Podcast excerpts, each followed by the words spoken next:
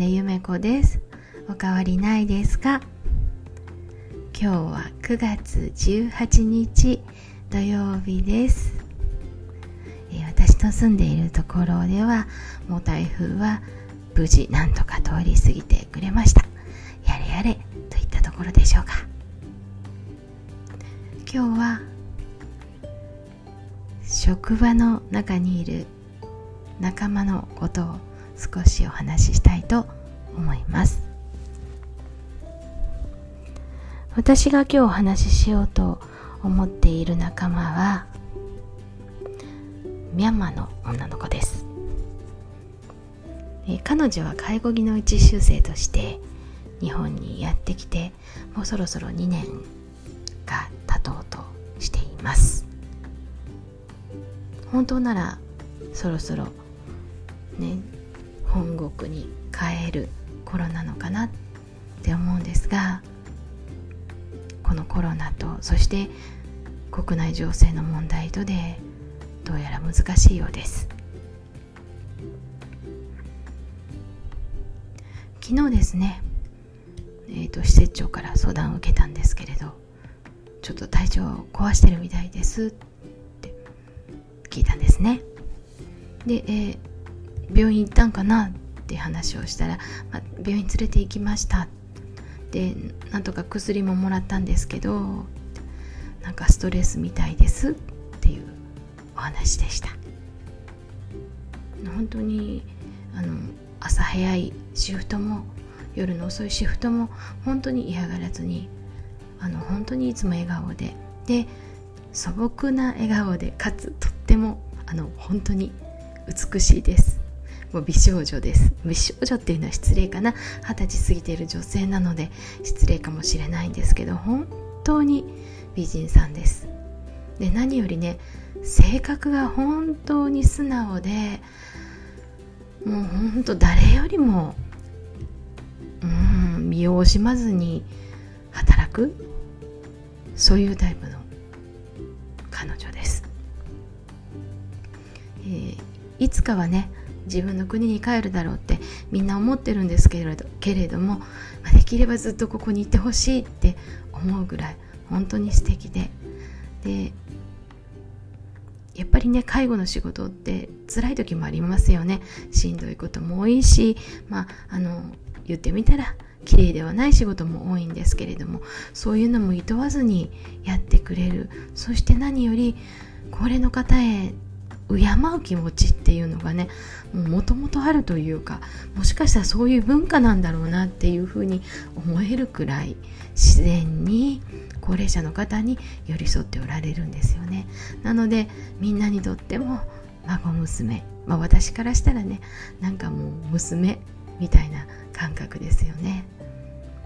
で本当に明るくってでもちろん若いお嬢さんなのでね休憩してたりとか休み日とかもま出会ったりするんですけどああ若い子だなっていう感じをずっと受けてたんですけれども今ちょっと体調崩して休んでいます。やっぱりコロナの問題であったりとかそれによってなかなか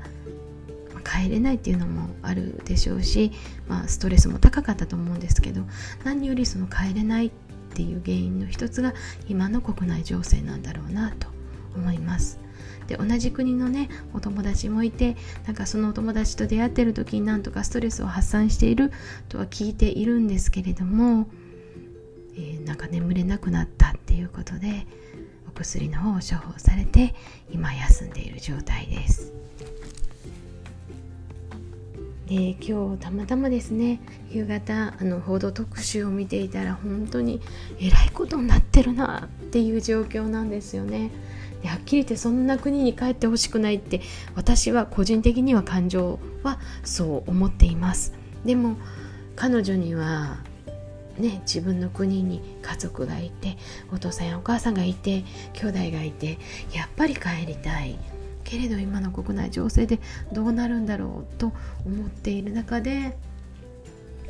本当に疲れちゃったんだなって思うとね心が痛いです。でもちろん私たちができることはね彼女にしっかりと医療機関にかかっていただいて休んでもらってそして彼女が自分でさあ働こうと思った時にまた変わらず受け入れるっていうことしかできないなって思ってるんですけれどもまあそれでもこれからのねことを考えると本当にもうとんでもない重荷を背負ってるんだなって思ってしまいます。まあ、もちろんたくさんの人が亡くなっているし、まあ、国の中もねなんかこう戦闘態勢に入るとかいろんなこと言われてるのであのもっともっと大変な人は世界中にたくさんいるんだろうと思うんですけど何よりね目の前にいる彼女があ辛いと思って苦しんでいるのを見るのはやはりこちらも心が痛くなりますね。何ができるのかなって思ってしまうんですけど。私が今できることって言ったら彼女が戻ってきた時に温かく迎え入れることそしてねぎらいの言葉をかけることあとはこういう思いを自分なりに祈りに変えていくことなのかなと思っています。まあ、もちろんねあの今のミャンマー情勢だけではなくって世界中にはもっとたくさんの国のたくさんの人たちが苦しんでいたり虐げられたりしているような状況っていうのはあると思うのでその一面だけに一つのことだけにねあの囚われるのは良くないとも思いますがやはり私にとっては一緒に働く仲間で大切な存在なのでより身近な問題としてしっかりと考えていきたいなと思っています、まあ、このコロナのこともそうですしなんか人と人が争うっていうこともそうなんですけど何かいい流れになっていってみんなが穏やかに心安らかに暮らせるようになったらいいのにななんてそんなことを本当に心から思います。そのためには自分でできることを地道にコツコツと今ある目の前のことをやっていくしかないのかなとも思っています。私が今自分でここでできることっていうのを精一杯やっていかなきゃいけないんだなと思っています。でも本当に早く情勢が落ち着いて仲間である彼女が無事自分の国に帰れるようにって願わずにはいられません。今日はこんなお話でした。最後まで聞いてくださってありがとうございました。木山のゆめ子でした。また来ますね。